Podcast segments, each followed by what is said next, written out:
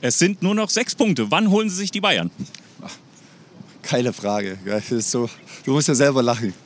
Ja, witzig. Ähm, äh, Nochmal an, unserer grundsätzlichen, äh, an unseren grundsätzlichen Aussagen, Haltung hat sich, aber so wie wir die letzten zwei Spiele äh, der, der, Hinrunde uns präsentiert haben, äh, müssen wir nicht über die Bayern reden. Äh, jetzt haben sie gestern verloren, wir haben gewonnen, aber es sind noch sechs Punkte. Ich glaube, wir tun gut daran, uns zu stabilisieren, weil das, im Bereich Haltung haben wir heute einen guten Schritt gemacht, aber ich erwarte Nachhaltigkeit und ähm, da haben wir in den nächsten Wochen noch eine Menge Aufgaben, die die Chance dazu bieten.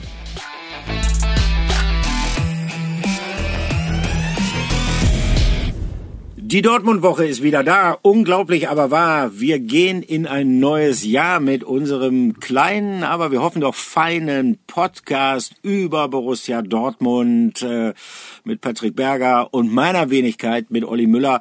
Und äh, ja, zunächst, wie es sich geziemt, äh, allen Zuhörern äh, ein frohes neues Jahr. Ich hoffe, ihr seid gut reingekommen. Patrick, und das hoffe ich ganz besonders auch für dich. Ja, ein frohes neues Jahr auch äh, ganz äh, besonders von mir. Ich freue mich, dass wir hier wieder den Podcast aufnehmen und das Comeback feiern, Folge Nummer 13. Und äh, Olli, du weißt es ja, mich hat es leider erwischt, tatsächlich mit dem Coronavirus, obwohl ich äh, dreimal oh, geimpft, ja. geboostert bin. Aber nein, ich war nicht in Dubai unterwegs wie viele andere Fußballprofis, ganz normal in meiner kleinen, beschaulichen Heimat in Hessen äh, auf Familienbesuch und da tatsächlich trotz aller Vorsichtsmaßnahmen angesteckt. Gott sei Dank ein milder Verlauf, ähm, ja, und auf dem Weg der Besserung, aber immer noch zu Hause in Quarantäne. Aber das ist ja der Vorteil an Podcasts, dass man die theoretisch von überall, von Monaco, aber auch zu Hause aus dem Zimmer äh, in Quarantäne machen kann. Ne? Das stimmt. Dann äh, wünsche ich dir auch weiterhin beste Genesung. Ähm, du fängst wieder an zu arbeiten, das ist gut und äh, dass es auch dabei bleibt. Aber das Ganze belegt natürlich nochmal, wie schwierig dieses Thema ist und dass uns das Thema Corona auch im Jahr 2022 beschäftigen wird. Deshalb an dieser Stelle auch nochmal der Appell an euch. Lasst euch boostern und lasst euch da auch nichts erzählen, irgendwie, dass das übertrieben sei, dass das nicht nötig sei. Äh, es ist wichtig ähm, für die Gesellschaft insgesamt, denn irgendwann wollen wir natürlich auch auch wieder normale Zeiten erleben, auch im Fußball. Wir haben jetzt wieder Geisterspiele. Das ist alles andere als schön, aber möglicherweise muss das auch alles so sein. Aber in erster Linie tut es für euch. Es ist wichtig, wirklich. Dann sprechen wir mal über Fußball und sprechen wir über Borussia Dortmund. Und ähm, wenn das Jahr 2021 auch wenig schön zu Ende gegangen ist aus Sicht des BVB, diese Niederlage gegen den FC Bayern, dann äh, diese sehr, sehr schlechte Vorstellung in Berlin bei Hertha zum Jahresabschluss. So gut hat es angefangen. Das war doch endlich mal ein Fußballspiel. Leider war es ein Geisterspiel in Frankfurt, denn dieses Spiel äh, hätte einiges an Fans und Emotionen auch auf den Rängen verdient gehabt. Auf den Rasen gab es davon ja mal eine ganze Menge und äh, endlich endlich mal hat Borussia Dortmund gezeigt, äh, was in dieser Mannschaft steckt, hinten heraus. Wir haben einen geilen und emotionalen Sieg eingefahren hat Mats Hummels gesagt und das muss man tatsächlich sagen, denn äh, es war ja eine Aufholjagd, äh, bei der die Borussen ihre zuletzt ja durchaus zahlreichen Kritiker zunächst äh, zu bestätigen schienen und am Ende dann doch noch Lügen strafen konnten. 0 zu 2 Rückstand und dann gelang der Mannschaft von Marco Rose am Ende noch ein 3 zu 2 und das setzte natürlich eine Menge von Emotionen frei. Die haben sich dann ganz unterschiedlich geäußert. Äh, Erling Haaland äh, war ziemlich voller Adrenalin, auf den kommen wir nachher noch zu sprechen. Ähm, aber bei anderen hatte ich das Gefühl, war anschließend Genugtuung, auch so diese vorherrschende Emotion. Emre Can hat gesagt, diese Siege, die schmecken besonders. Und er kam dann auch schnell darauf zu sprechen, warum. Ähm, und das hängt natürlich mit der Kritik der vergangenen Wochen zusammen. Die Borussen sind zu unbeständig, sie sind zu launisch, äh, sie verfügen über keine ausreichende Mentalität, dieses Unwort Mentalität. Ähm, das hat die Jungs schon beschäftigt, das hat sie gestört. Und tatsächlich hat der BVB sich ja auch mit einer Vorstellung, die genau diesen Eindruck leider erweckt hat, in die Winterpause verabschiedet bei dieser 2 zu 3 Niederlage in Berlin. Diesmal war es umgekehrt in Berlin 1 zu 0 Führung aus der Hand gegeben und danach äh, wirklich völlig uninspiriert gespielt. In Frankfurt war es umgekehrt und ähm, dass das am Ende dann noch mit einem Dreier gekrönt werden konnte, ich glaube, das tat der Mannschaft sehr, sehr gut und äh, da stärkt das Selbstvertrauen. Also psychologisch kann das ja nicht besser losgehen, Patrick. Ja, das ist absolut richtig. Ich habe das Spiel natürlich auch geguckt äh, äh, hier von zu Hause aus und habe nebenbei immer ein bisschen auf, auf Twitter auch geguckt und da war ja schon wieder von einigen ein absoluter Abgesang über den BVB und, und wie schlecht ja. das alles ist und wie sie es nicht ausnutzen und dass die Bayern dann mal verlieren. Äh, da muss ich dann schon auch irgendwie schmunzeln. Also mir hat's auch ein bisschen in den Fingern gejuckt, weil ich muss sagen, das war die ersten 15 Minuten okay, aber dann zwischen der 15. und ich sag mal 60. Minute wirklich ein ganz, ganz schwaches Spiel vom BVB. Unglaublich viele Ballverluste, keine Struktur, Vogelwild, äh, den Gegner auch wieder mal zu Fehlern äh, oder nicht zu Fehlern eingeladen, zu Toren eingeladen. Man hat äh, zu viele einfache Fehler selbst gemacht. Und äh, Olli, das war ein Spiel, äh, finde ich, was, äh, was eigentlich so diese 90 Minuten komplett die bisherige Saison des BVB abbildet. Ja, ja eigene ja. Fehler im Rückstand hinterherrennen, äh, sich dann aber irgendwie wieder zurückkämpfen äh, äh mit Haltung. Das finde ich ja immer so ein bisschen lustig. Da muss ich schmunzeln. Ähm, letztens hat mich ein Kollege gefragt, was meint denn der Rose eigentlich immer, wenn er von Haltung spricht? Da habe ich gesagt, ja, das ist Mentalität. Das ist Mentalität. Halt, halt, halt dich aufrecht, Junge, hat mein Vater früher immer gesagt. ja, siehst du? Haltung ist ja nichts anderes als Mentalität, aber das Wort M, äh, Mentalität steht beim BVB ja mehr oder weniger auf dem Index. Index ähm, nach dieser ganzen Diskussion. Aber äh, ja, dann hat sich der BVB äh, wirklich ordentlich zurückgekämpft und ähm, in der Kabine ähm, muss äh, Marco Rose dann auch die richtigen äh, Worte gefunden haben. Das hat mir auch der ein oder andere, der mit in der Kabine dabei war, dann äh, bestätigt und gesagt, er, er ist äh, wohl sehr, sehr sachlich geblieben, so wie die komplette Mannschaft, sehr, sehr ruhig, ähm, auch nicht total emotional. Er hat äh, der Mannschaft schon erzählt, dass sie sehr gut angefangen haben und dann viel zu viele einfache Fehler gemacht haben, hat dann äh, anhand von einer kurzen Videoschulung schon auch gezeigt, wo die Hauptfehler liegen, wo vielleicht auch die Freiräume sind äh, in der Abwehr vorne äh, bei der Eintracht, äh, ja, wo man gezielt den Ball hinspielen muss äh, und, und auch Fehler gezeigt im eigenen äh, Spielaufbau. Und äh, das hat sich die Mannschaft wirklich ganz gut, äh, ganz gut dann äh, ja, zu Herzen genommen. Ähm, Rose hat dann eben abschließend auch gesagt, Männer, wach sein, hier ist noch nichts verloren, hat dann auch das Wort Haltung da wieder gesagt, ja, und hat gesagt, wir haben es in der Saison doch schon ein paar Mal gedreht. Also geht raus so, ne? Und äh, das, äh, das ist natürlich der Fall. Also wenn man guckt, Hoffenheim 3-2, Last Minute, dann das Spiel in Leverkusen 4-3 gedreht, in Stuttgart Last Minute 2-1 gewonnen, gegen Augsburg 0-1 gedreht, jetzt gegen die Eintracht. Also das ist schon sehr positiv für den BVB, ähm, aber es kann halt auch nach hinten losgehen. Und der BVB, das ist auch so ein bisschen das Gefühl, was ich habe, der muss schon sehr, sehr großen Aufwand betreiben, mit viel Ach und Krach, um die Tore selbst zu schießen. Ja, und es läuft eben nicht so einfach, wie dann wiederum der BVB die Tore bekommt, weil das einfach viel zu leicht ist. Und so, sofern sie das nicht abstellen, dann wird es in, in, dieser Saison auch wirklich äh, schwierig, die Ziele zu erreichen. Jetzt reden wir von einem Sieg. Sie haben es am Ende geschafft, das ist positiv unterm Strich, aber es ist immer wieder der Spiegel, der ihnen vorgehalten wird. Ihr macht zu viele Fehler. Ja, und das ist ja auch so gewesen. Also ich will jetzt nicht Wasser in den Wein schütten, aber wir müssen natürlich über diese Schwächeperiode, die es da in Frankfurt gegeben hat, in der ersten Halbzeit reden. Dabei hat es ja gut angefangen. Der BVB war dominant, war präsent in der Anfangsphase. Dann kriegt man den ersten Gegentreffer einmal mehr nach einem ruhenden Ball, eine Standardsituation, wobei ich manchmal auch finde, dass diese, diese Freistöße aus dem Halbfeld, die sind manchmal, das sieht relativ einfach aus, wenn daraus ein Tor resultiert, aber die sind manchmal auch schwer zu verteidigen. Trotzdem, Borussia Dortmund ist da gebranntes Kind und da hat man sich sicherlich nicht gut verhalten. Noch eklatanter fand ich das Fehlverhalten bei dem zweiten Tor für Eintracht Frankfurt, beide ja von Boré.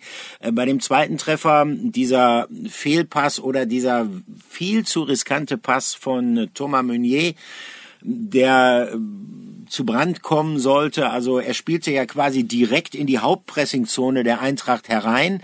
Das ist schon mal eine Sache, wo ich mich frage, wie kommt man dazu? Es hätte diverse andere Handlungsoptionen für ihn gegeben in dieser Phase. Und das nächste ist, was macht die Mannschaft dann? Also Frankfurt erobert den Ball, Frankfurt schaltet blitzschnell in die Offensive um, aber Borussia Dortmund braucht viel, viel, viel zu lange, um dann von Offensive auf Defensive umzuschalten. Dass am Ende Marco Reus auch nicht glücklich aussieht, der den Ball, die Flanke da auch hätte blocken können vor dem Tor.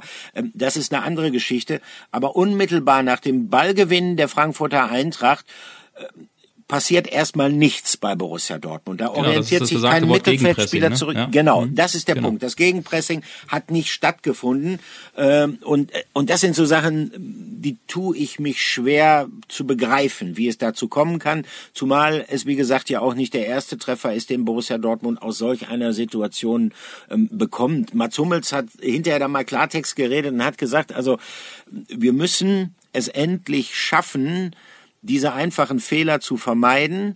Und wenn diese einfachen Fehler dann trotzdem noch passieren, dann müssen einfach die Mechanismen greifen, die jede Mannschaft eigentlich in solchen Situationen drin haben muss. Jetzt hat Marco Rosa anschließend angekündigt, dass er daran weiter arbeiten will. Was bleibt ihm auch anderes übrig? Er sagt, es gibt da auch bestimmte Möglichkeiten.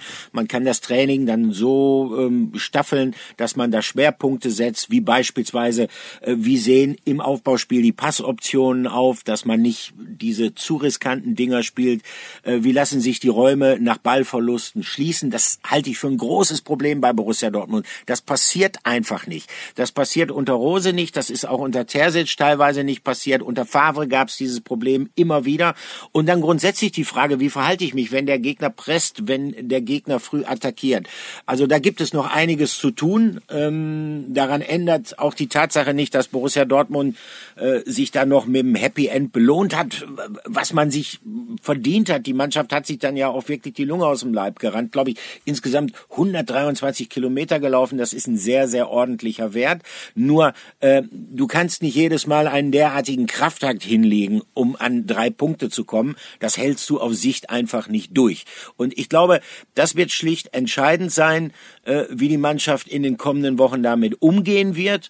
Was ihr dabei helfen kann, ist sicherlich, und dann sind wir wieder bei diesem Begriff Haltung, ähm, was an sich irgendwie ein komischer Begriff ist. Das ist also wirklich Mentalität auf nett, äh, ja. wie auch immer, äh, ja. dass man gezeigt hat, okay, man, man hat diese Siegermentalität. Man, man kämpft auch gegen diese Rückschläge an.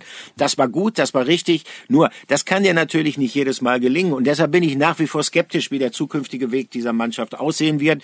Aber die kommenden Wochen werden es zeigen, denn äh, da gibt es Gegner, die, ich glaube, allesamt, äh, fängt mit Freiburg am kommenden Freitag an, die allesamt international internationale Ambitionen haben.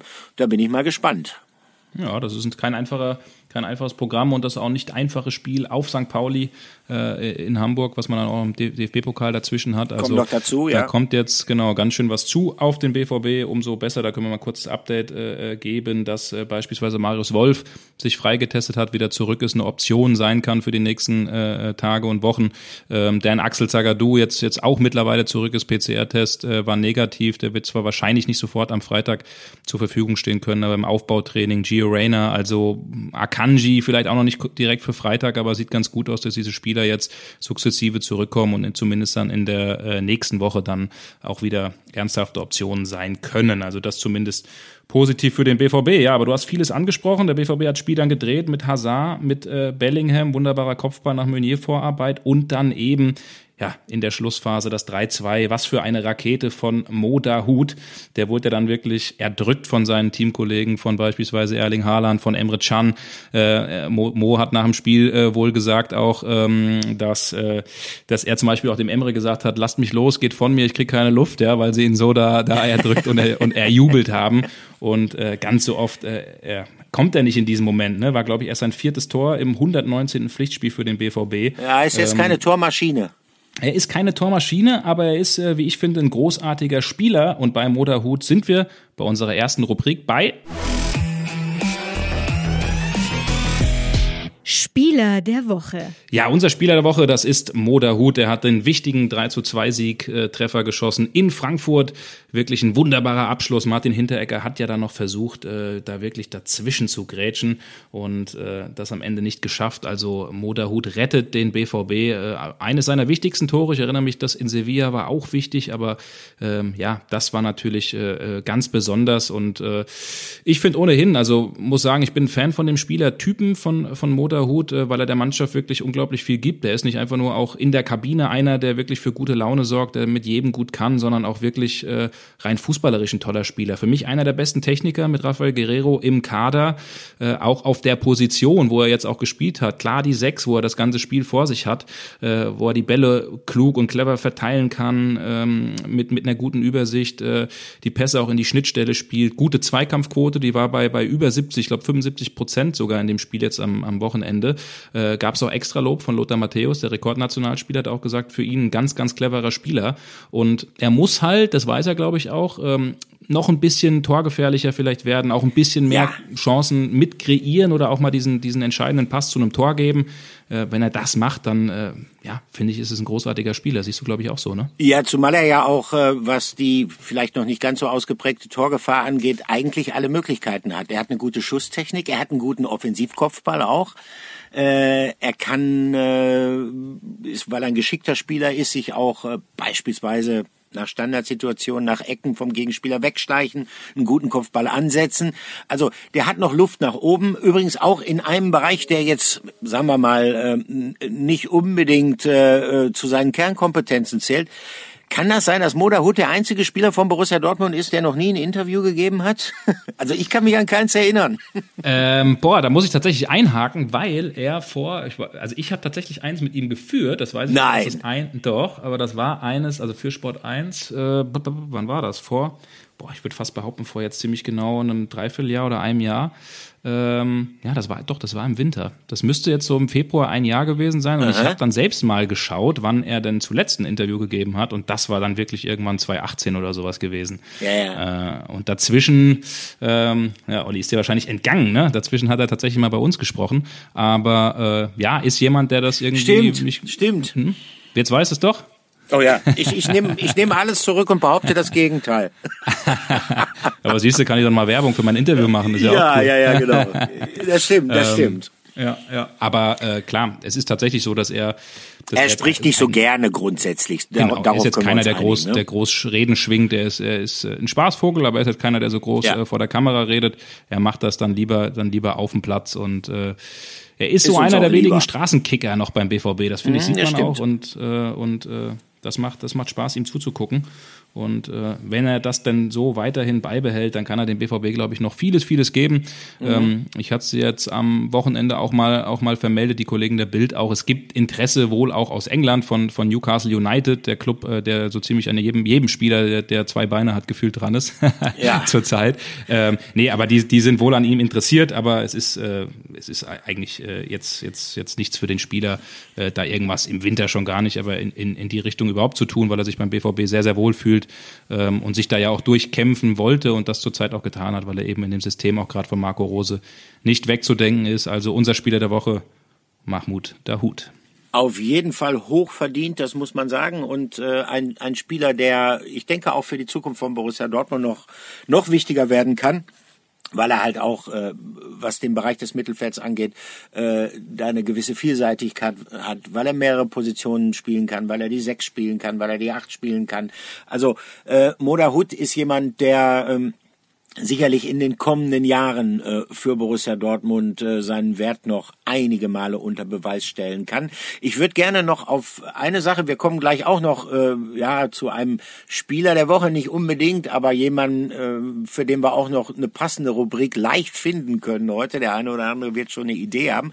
Ich möchte gerne aber vorher noch mal auf eine andere Sache kommen, weil man muss ja die Situation in der Bundesliga so sehen. Ähm, es herrschte ja wieder so eine Stimmung zum Jahreswechsel, ach Gott, die Meisterschaft ist schon entschieden, äh, wenn ich nach dem direkten Duell äh, zwischen Borussia Dortmund und Bayern München, wir alle wissen, wie es ausgegangen ist, dann aber spätestens nach der Niederlage des BVB bei Hertha BSC Berlin. Jetzt ist es so gewesen, dass die Bayern natürlich in einer sehr speziellen Situation mit neuen Corona-Fällen bei Borussia Mönchengladbach verloren haben und dass Borussia Dortmund durch diesen Sieg ähm, den Abstand wieder verkürzt hat und tatsächlich, und da kann man sehen, und das meine ich jetzt durchaus selbstkritisch, äh, wie schnell das, äh, Patrick, in unserer Branche manchmal geht. Ähm, ja, also ja, der total. Abgesang, der Abgesang auf Borussia Dortmund ist gemacht worden, der mhm. ist quasi kurz vor Weihnachten gemacht worden, der ist dann am Samstag äh, schon während der ersten Halbzeit in Frankfurt gemacht worden Und nach dem Spielende steht Marco Rose da und dann wird ihm die Frage gestellt, ähm, wie sieht's denn jetzt eigentlich aus mit der deutschen Meisterschaft?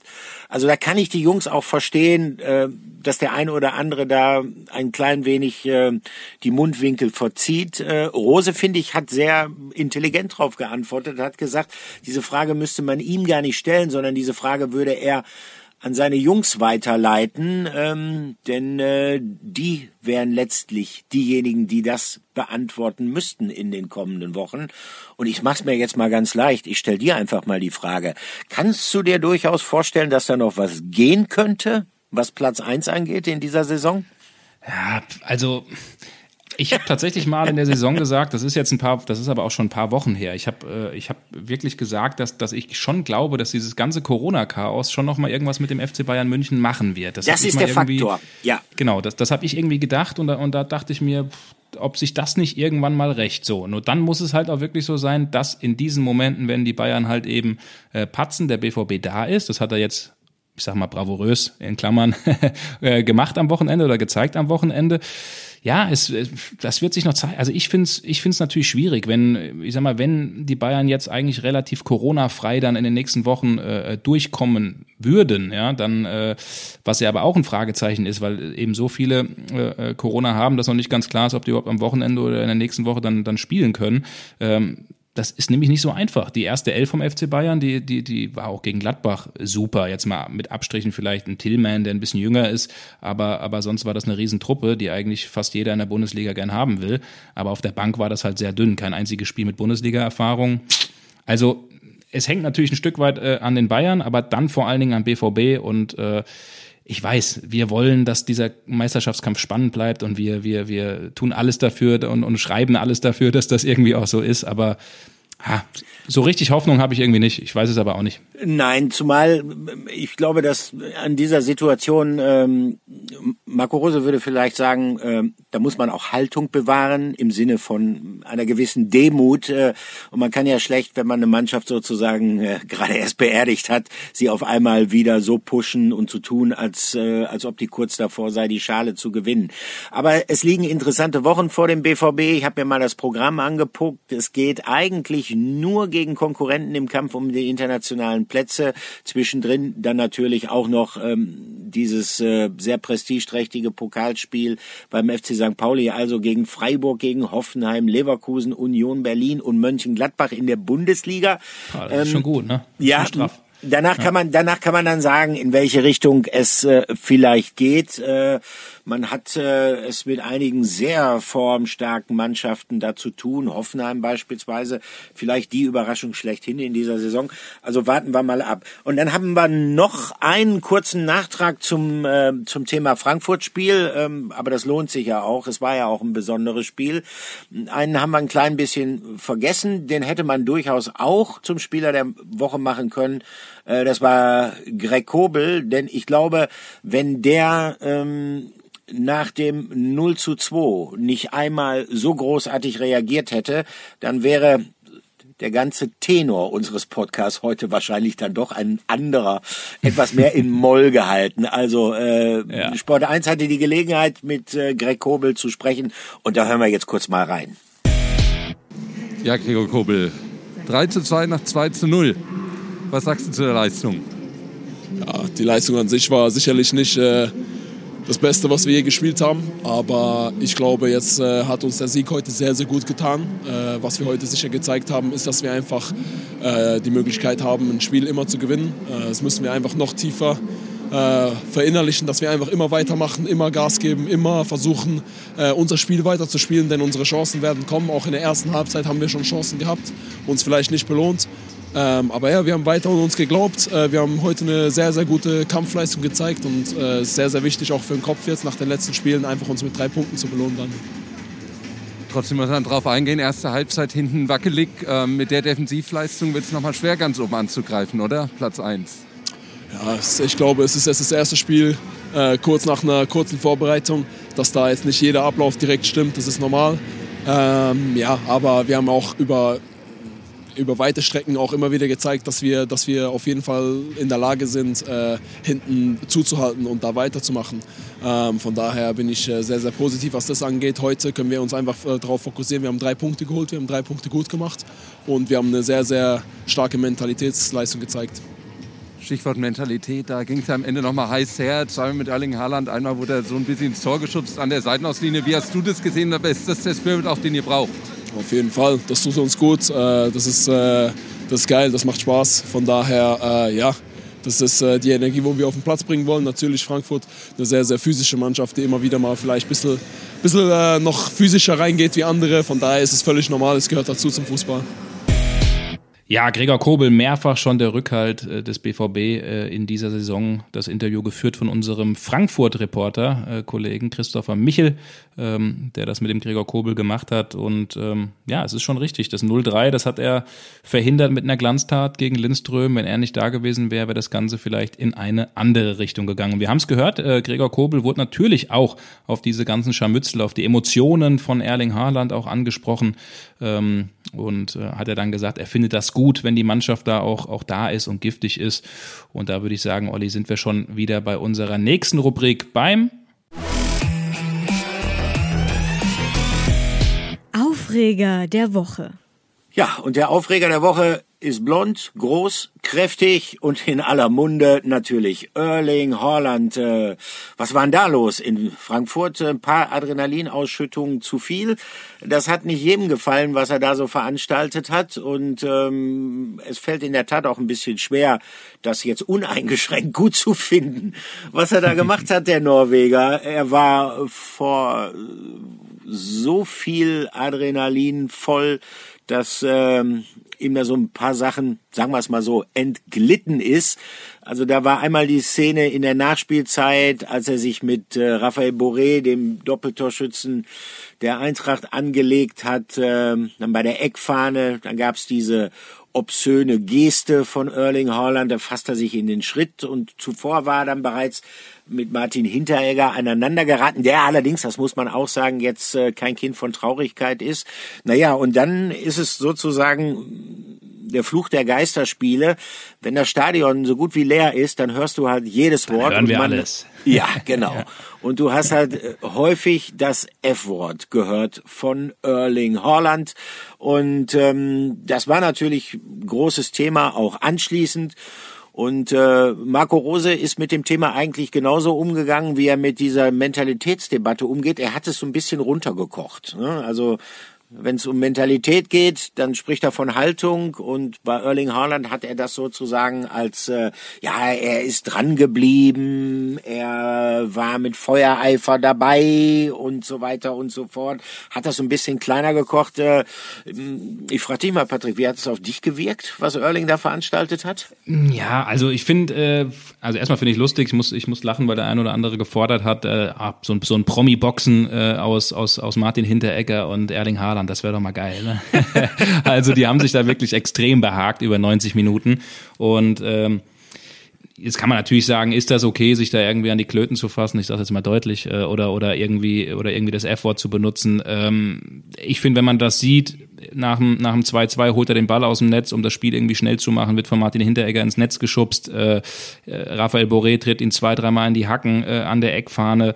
Ähm, ich, also ich finde, da gehören Emotionen dazu. Das ist dann irgendwo auch in Ordnung. Ich glaube, wenn, wenn mir das in der Nachspielzeit passiert, äh, dann, dann hätte ich wahrscheinlich ähnlich reagiert. Äh, so, also ich will jetzt ja auch nicht für gut heißen. So ein paar Spirenzchen da auch an der Ecke hat man da ja auch so ein bisschen, so ein bisschen was äh, mitgehört, dass er da irgendwie versucht hat, äh, ich will nicht sagen, den Gegner unbedingt lächerlich zu machen, aber da schon auch irgendwie mit, mit deutlichem Jubel da irgendwie als die Ecke rausgeholt wurde und so ein bisschen provoziert. Ob das sein muss, ja, nicht unbedingt, aber ich finde trotzdem, dass wir das Ganze jetzt nicht überkochen sollen. Ich hatte heute Morgen auch die Möglichkeit, mit Michael Zorg zu sprechen, der sogar gesagt hat, die Einstellung in der Schlussphase war nicht nur gut, sondern top für ihn. Genau das erwarte ich von äh, Erling Haaland, Hinteregger und er haben sich über das ganze Spiel übergekappelt. Solche Dinge gehören im Fußball dazu. Wenn es in diesem Rahmen bleibt, er findet es ausgesprochen gut. Wir spielen schließlich Fußball und kein Schach. Ne? Also das ist ja. die Aussage das ist eine von typische, Michael Zorg. Das ist eine typische Michael Zorg-Aussage. Ja. Ähm, aber sagen wir mal so, ähm, das ist sicherlich auch so, wenn man äh, 0 zu 2 zur Pause hinten liegt und äh, jetzt auch nicht gerade die beste Zeit hinter sich hat, wenn man stark kritisiert worden ist für die, zu Recht stark kritisiert worden ist für die schlechten Leistungen äh, gegen Ende des vergangenen Jahres, dann in der zweiten Halbzeit nochmal alles versucht, ähm, dann braucht man Emotionen eigentlich auch zwingend. Allerdings ähm, glaube ich auch, dass Borussia Dortmund gerade Erling Holland nicht unbedingt besonders hart und schon gar nicht öffentlich kritisiert, denn es gibt da ja noch so ein anderes Thema, wo der BVB ja nach wie vor hofft, dass es sich äh, zu seinen Gunsten noch wenden könnte, sprich, dass Erling Haaland vielleicht doch noch in Dortmund bleibt. Es gibt nichts grundsätzlich Neues. Sebastian Kehl hat mir gesagt, ja, also sie werden sicherlich nicht ewig abwarten wollen. Sie werden irgendwann Klarheit haben wollen und dann auch mal mit äh, dem Holland-Clan reden, wie es denn nun weitergeht, weil der BVB natürlich auch Planungssicherheit braucht. Äh, aber er hat jetzt auch keinen Zeitrahmen gesetzt. Also das sollte man vielleicht auch nicht tun, gerade in der Situation, wenn man sich tatsächlich, sei es auch nur noch eine Resthoffnung auf den Verbleib von Haaland über die Saison hinaus macht, dann sollte man da nicht unbedingt mit Ultimaten arbeiten. Aber zurzeit ist die Situation so, dass es da nichts Grundsätzliches Neues gibt. Oder, äh, Patrick, hat äh, dein Buddy aus, aus Monaco äh, irgendwas äh, dir vielleicht ja. gesteckt, was wir noch nicht wissen? Na, warte mal, ich hole ihn rein in die Leitung. Nee, Mino, grüß dich. ja, also äh, erstmal das mit diesem Ultimatum oder mit der Deadline, das ist natürlich ein Wunsch, äh, ein Wunsch vom BVB. Am Ende äh, gibt es einen Vertrag und am Ende äh, kann der Haaland natürlich sagen oder sein Umfeld, was wollt ihr mit einer Deadline? Wir lassen uns alle Zeit der Welt. So, aber natürlich ist es vom BVB äh, richtig zu sagen, für uns wäre es wichtig und gut, äh, wenn wenn wir irgendwann dann auch mal Richtung Richtung Februar oder sowas Klarheit haben, damit wir, damit das irgendwie nicht ein Kaugummi-Ding äh, wird, weil das ja. dann irgendwie auch dazu natürlich führt, dass dass irgendwie dann sich das wahrscheinlich irgendwann vielleicht auch sportlich auswirkt oder auf die Mannschaft oder wie auch immer. Äh, aber am Ende kann das, sage ich jetzt mal vorsichtig formuliert, der, der, der Haaland-Seite wahrscheinlich irgendwie auch Wurst sein. Aber du hast angesprochen, es gibt nichts Neues. Wir haben uns da, da auch weiterhin umgehört, weil da gab es ja auch Meldungen aus, aus Barcelona, dass, dass es eine Vorvereinbarung gäbe mit, ähm, mit dem FC Barcelona. Richtig ist, äh, am Rande der Weltfußballerwahl, äh, die am vergangenen Jahr war, äh, im Dezember, hat sich äh, Mino Raiola mit äh, John Laporta getroffen, mit dem Präsidenten vom FC Barcelona. Und da hat man sich natürlich über Erling Haaland auch ausgetauscht und, und gesprochen. Und ja, neben Real Madrid ist natürlich auch der FC Barcelona ein Verein, was sich Erling Haaland irgendwann mal ganz gut vorstellen könnte. Aber eine Vorvereinbarung oder irgendwie ein Handschlag oder sonst was in die Richtung, das gibt's nicht. Und warum auch? Warum soll sich Raiola das Ding jetzt schon irgendwie zubauen, wenn es noch Möglichkeiten gibt mit United, mit City, mit, äh, mit Real? Also ähm, nee, gibt's nicht. Und äh, ja, ja, das muss man alles machen. auch so ein bisschen relativieren. Also mir tun die spanischen Kollegen unter anderem von Marca und, und wie die äh, Sportblätter da alle heißen, ein bisschen leid. Die sitzen jeden Tag vor ungefähr 10 bis 20 leeren Seiten und müssen sich und müssen was machen, ja. mit Geschichten über den FC Barcelona. Also da kommt man mal auch schnell mal auf eine Vorvereinbarung, sagen wir es mal so, drücken wir es vorsichtig aus. Also Transfers ja. ist ja ohnehin so eine Sache, ähm, möglicherweise wird es in diesem Winter gar nichts geben in Bezug auf Borussia Dortmund, zumindest keine großen Transfers. Die Situation ist bekannt, die wirtschaftliche Situation, es sind ähm, nicht unerhebliche Verluste ähm, aufgrund der Auswirkungen der Corona-Pandemie eingefahren worden und ähm, ja, so richtig Planungssicherheit hat man ja auch nicht. Jetzt gibt's erstmal wieder Geisterspiele, Borussia Dortmund ähm, ist immerhin der Verein mit der größten Zuschauerauslastung, äh, mit dem größten reinen Fußballstadion in der Fußball-Bundesliga. Das tut dem BVB natürlich richtig weh. Deshalb, wie gesagt, auch das hat Sebastian Kehl gesagt, ähm, kann es auch sein, dass nichts passiert. Auf keinen Fall wird es irgendeinen Transfer auf Biegen und Brechen geben. Ähm, aber Patrick, ähm, es gibt ähm, wenn es auch keinen großen Transfer gibt. Es gibt einen interessanten Transfer eines ähm, allerdings sehr, sehr jungen Spielers. Ne? Oder den gibt es sehr wahrscheinlich, sagen wir so. Genau, also wirklich ein sehr, sehr junger Spieler, 16 Jahre alt erst, Jahrgang 2005. Also Olli, du weißt, hier in unserem Podcast bist du natürlich der etwas ältere, ja, als, als, als wir etwas. beide, aber ich finde ja, also 2005 ist ja, ist ja bei mir schon, schon wirklich sehr weit weg. Also ähm, Wahnsinn. Ähm, aber genau, äh, Filippo Manet heißt der junge Mann, kommt auf jeden Fall von Sampdoria Genua, wird Anfang ähm, Anfang der neuen Woche jetzt äh, seinen neuen Vertrag beim BVB unterschreiben. Und das ist ein relativ spannender Spieler. Und da wären wir bei unserer nächsten Rubrik. Und zwar ist das die. Frage der Woche. Unsere Frage der Woche, die kommt heute von Martin aus dem Sauerland und der hat äh, ganz einfach gefragt, Filippo Manet, was ist das für ein Spielertyp und ist er auch schon zu vergleichen mit Jude Bellingham? So, wow. das ist natürlich ein Vergleich, Puh, ja. der ist, äh, ist natürlich, äh, ich würde fast behaupten, ein Spieler wie Jude Bellingham, den gibt es nicht nochmal, weil ich ein riesengroßer Fan von dem Jungen bin. Ähm, glaube aber, es ist auch ein bisschen klar, was, was damit äh, ausgedrückt werden soll mit der Frage, ob der nämlich eben auch schon in jungen Alter jemand ist wie Jude Bellingham, der ganz klar fürs Profigeschäft vorgesehen ist. Und da können wir ganz klar sagen, das ist nicht der Fall. Ähm, also Manet ähm, wird ganz klar für die U19 beim BVB ähm, dann äh, engagiert sein, wird äh, das Internat oder die Akademie äh, bei Borussia Dortmund dann eben auch selbst bewohnen. Und äh, durch sein junges Alter kann er ja noch U17 eigentlich spielen, hat aber U19 äh, in Italien gespielt, auch ein paar Profi, äh, nicht Einsätze, aber Profi-Trainingseinheiten auch schon mitgemacht. Und der hat sich ganz klar für den BVB committed und für den ist es auch völlig fein, wenn er die nächsten Schritte eben sukzessive beim BVB macht. Was aber relativ interessant ist, hochgewachsener Spieler, 1,88 groß, senegalesische Wurzeln, Innenverteidiger, also der bringt schon vieles mit und wir haben uns ein bisschen auch in Italien umgehört, der wird da als absolutes Top-Talent eingestuft. Und in Italien haben wir ähm, dann auch die Info aufgeschnappt, dass sich der BVB wirklich ähm, ja, im Konzert der ganz Großen mal wieder bewegt hat. Inter Mailand, AC Mailand und Juventus Turin waren alle an ihm dran. Und so wie wir das gehört haben, hat Juventus Turin sogar ein Angebot in siebenstelliger Höhe, also ein Millionenangebot für den Jungen abgegeben, was etwas mehr als bei über einer Million lag. Aber abgelehnt von, äh, von, von der Spielerseite, weil man sich eben klar war, äh, dass man zum BVB gehen wollte. So, jetzt gibt's aber einen Unterschied, da habe ich mich ja nochmal schlau gemacht. Sampdoria Genua ist da ein bisschen, ein bisschen sauer, weil in Italien ist es eben so, für Jugendspieler, auch wenn die keinen Vertrag haben, können auf jeden Fall Ablösesummen frei verhandelt werden. Das heißt, die hätten richtig Kasse eben machen können mit äh, einem Jugendspieler. Und in Deutschland gibt es ganz klar die Regel, wir, da darf bei einem 60, äh, 16-Jährigen oder jemand, der unter 18 ist, eben ähm, äh, nur diese, diese Art internationale Ausbildungsentschädigung äh, sozusagen bezahlt werden. So bei gibt dann auch mal Ausnahmen, wie bei einem Jude Bellingham. Aber in Dortmund äh, war es dann eben so, dass man gerade mal einen Betrag von bisschen mehr 100 bis 200.000 Euro für den Jungen bezahlt hat.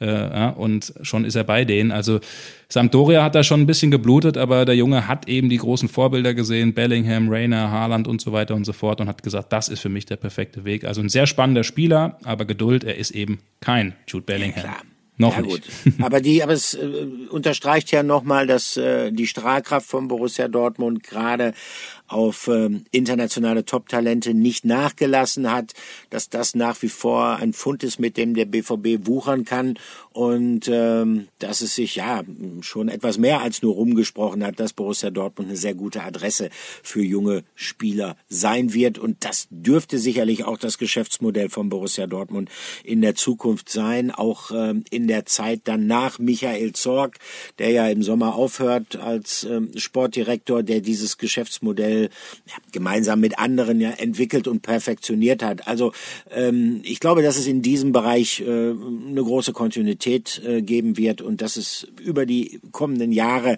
eigentlich noch viele, viele junge Top-Talente in Dortmund sein wird. Und das ist ja auch eine sehr, sehr spannende Angelegenheit.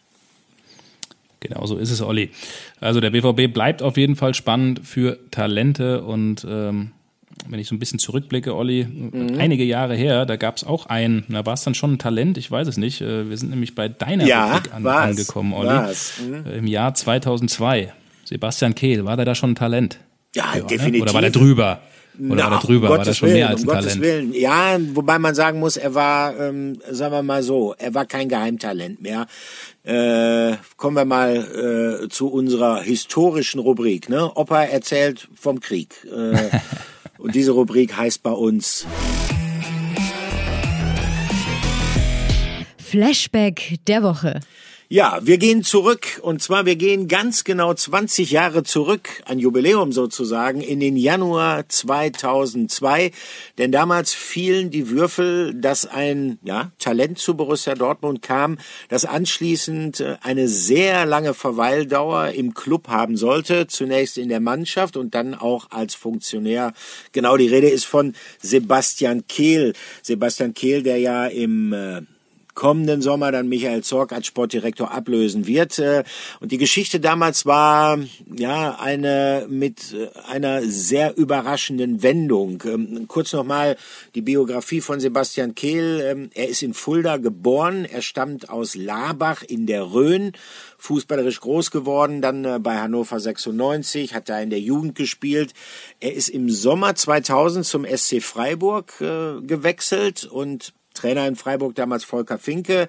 Äh, Freiburg war damals ein sehr guter Ausbildungsverein, gutes Pflaster für junge Spieler. Kehl hat da anderthalb Jahre gespielt, hat da seinen Durchbruch geschafft, 40 Bundesligaspiele für Freiburg gemacht und äh, war als junger, dynamischer Mittelfeldspieler, als Sechser, ähm, ja, ähm, ein, ein, ein sehr begehrter Spieler, schon relativ früh, ähm, weil er auch gleichzeitig große Erfolge mit den äh, U-Nationalmannschaften hatte. Er ist 1998 Vize-Europameister mit der U18 geworden und äh, er wurde dann schon im Mai 2001 in die deutsche A-Nationalmannschaft berufen und ähm, deshalb waren die Bayern ganz heiß auf Sebastian Kehl. Man muss zu den Bayern von damals sagen, die haben ja im Sommer 2001 die Champions League gewonnen, allerdings mit einer sehr erfahrenen Mannschaft, äh, etwas überalterten Mannschaft. Der Altersschnitt lag bei 27,6 Jahren, das ist sehr hoch.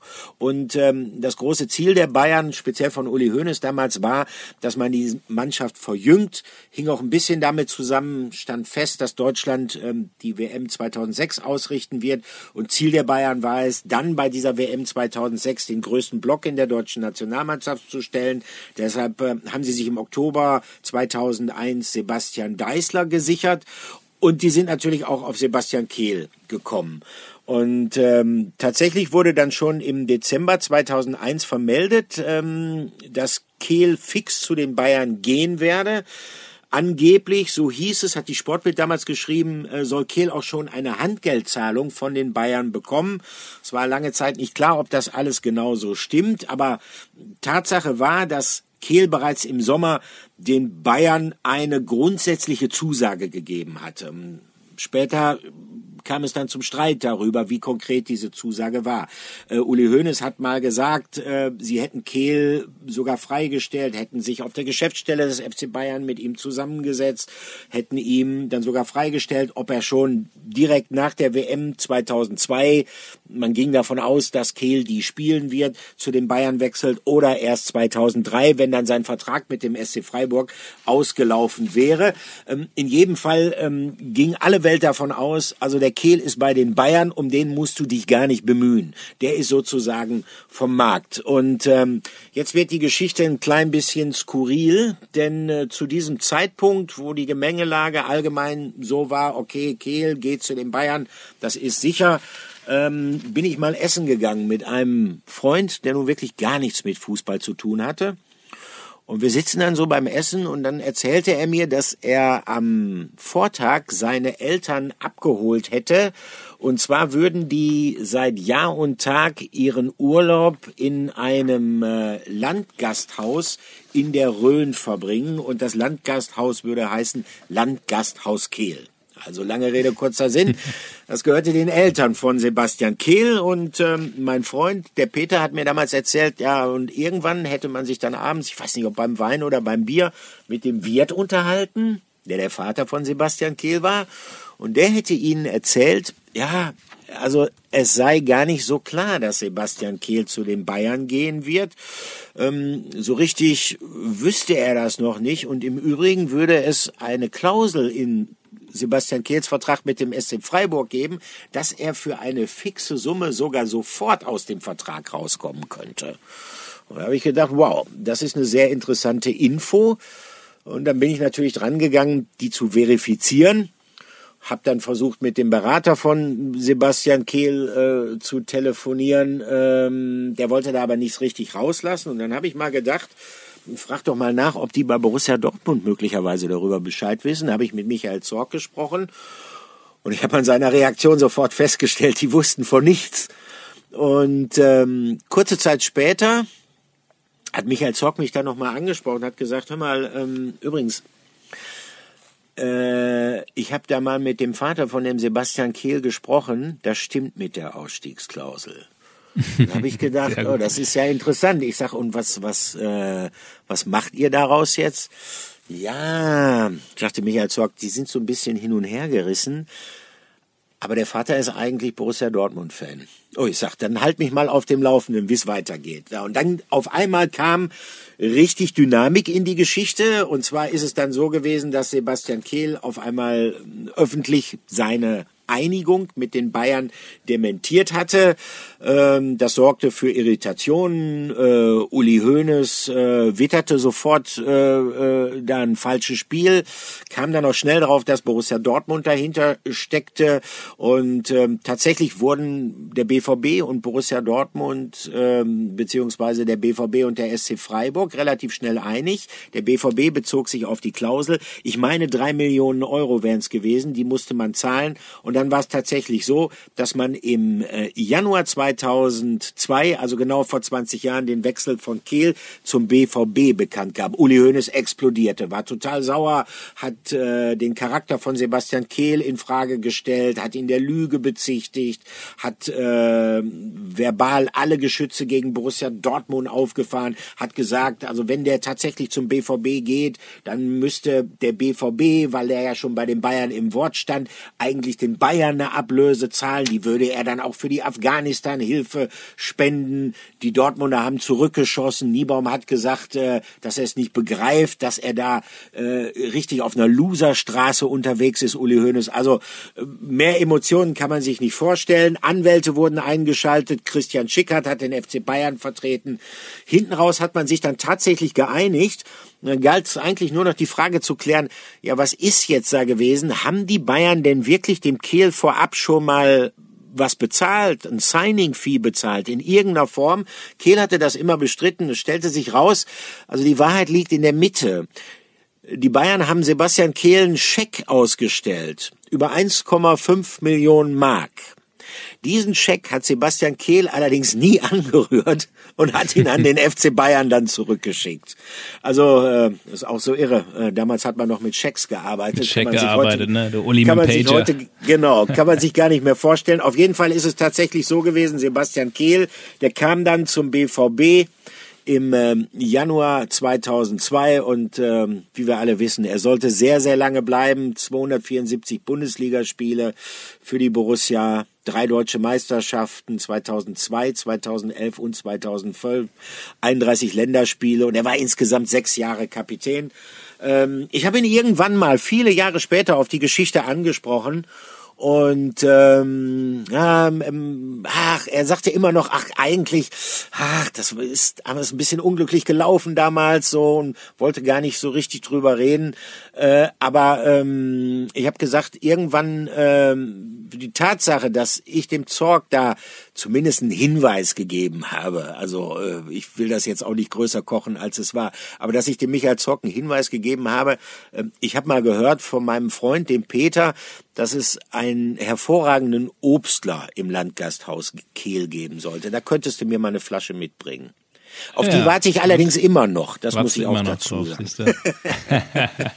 Sehr gut, wunderbare Geschichte. Ich habe natürlich wieder mal parallel äh, äh, gegoogelt und mir was angeguckt. Äh, Sebastian äh, und ich äh, kommen ja beide, sind ja beides Hessen, also unsere Orte, Fulda ja. oder Labach, wo er aufgewachsen ist, und Büdingen, mein Ort, das sind so rund mal 40, 50 Autominuten entfernt. Und da ist es wirklich wunderschön in der Rhön, gerade oben in der Wasserkuppe. Also da kann man auch wunderbar wandern gehen und Aktivurlaub auch machen.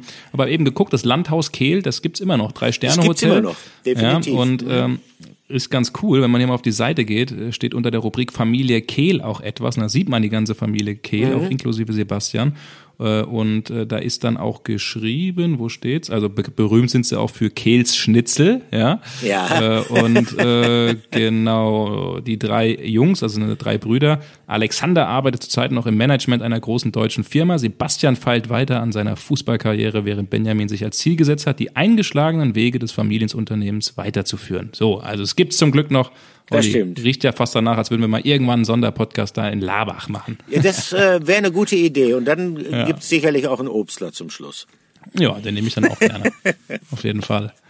Schön, hervorragend. Tolle Geschichte. Ja, und Sebastian Kehl, das will ich an der Stelle auch nochmal sagen, ist am Sonntag. Heute war ja, äh, also wir nehmen heute am Sonntag auf, äh, Markus Söder bei uns im, im Sport 1 Doppelpass, war wirklich eine unterhaltsame und spannende Runde. Und äh, jetzt am Sonntag, an diesem jetzt, äh, wenn der Podcast rauskommt, der Sonntag, wird dann auch Sebastian Kehl bei uns im Doppelpass sein. Also es wird BVB-lastig für alle hier, die den Podcast auch so gerne hören. Lohnt sich natürlich auch am Sonntag, lohnt sich immer, den Stahlwerk Doppelpass einzuschalten. Der Empfehlung kann ich mich nur anschließen. So ist es, Olli, ja. Und da sind wir wieder am Ende angekommen, würde ich sagen. Hat äh, großen Spaß gemacht. War für mich eine schöne Abwechslung. Ich äh, lag jetzt oder saß eigentlich mehr oder weniger rum zu Hause. Oh ja, ich deswegen auch mal ganz cool, äh, jetzt, jetzt, jetzt hier wieder ein bisschen zu quatschen. Hab's dann auch vermisst und äh, freue mich dann, dass ich in der, ja, in dieser Woche dann eigentlich wieder raus kann aus der Quarantäne und hoffentlich Freitag im Stadion sein kann, wieder, wenn es gegen den SC Freiburg geht. Das fühle ich dir nach. Und dann sehen wir uns spätestens am Freitag in Freiburg. Für dich alles Gute, für euch alles Gute auch. Nach wie vor seltsame Zeiten. Passt auf euch auf und wie gesagt, äh, lasst euch boostern. Äh, das kann überhaupt nie schaden. In diesem So Sinne. In diesem Schöne Sinne, Woche. ciao, ciao. Ciao.